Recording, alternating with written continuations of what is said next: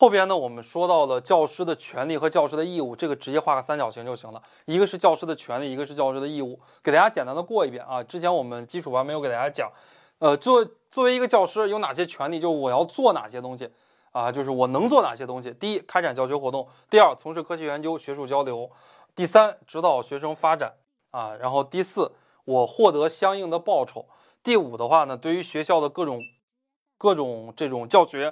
啊，起到一个监督和管理的作用。第六，我可以参加这种进修以及职后、职前的这种培训。就作为一个教师，我能做哪些东西？呃，还有作为一个教师，我应当遵守哪些东西？第一，遵守宪法以及其他的法律，为人师表。第二，呃，遵守国家的教育方针和规章制度，完成教育教学的这个活动。第三。啊，对学生进行宪法所规定的基本的原则啊，比方说教会学生爱国主义啊，要民族团结呀等等。你像咱们国家有很多的老师啊，包括咱们国家有一个民族类的大学，是咱们国家最好的民族类的大学，在前几年都出事，出了很多的事情。出了什么事情呢？老师在上课的时候传教。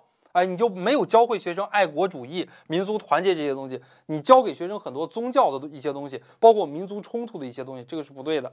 第四，关心爱护全体学生，尊重学生人格啊。第五，制止有损害学生行为或者说侵犯学生合法利益的行为。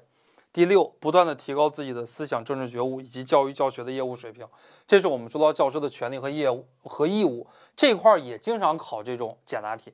一旦考了简答题，这个必须得会，因为这道题的话前后就前后都不相连。你看第一点和第二点不相连，这每一点之间都是独立的，没有什么太多可以讲。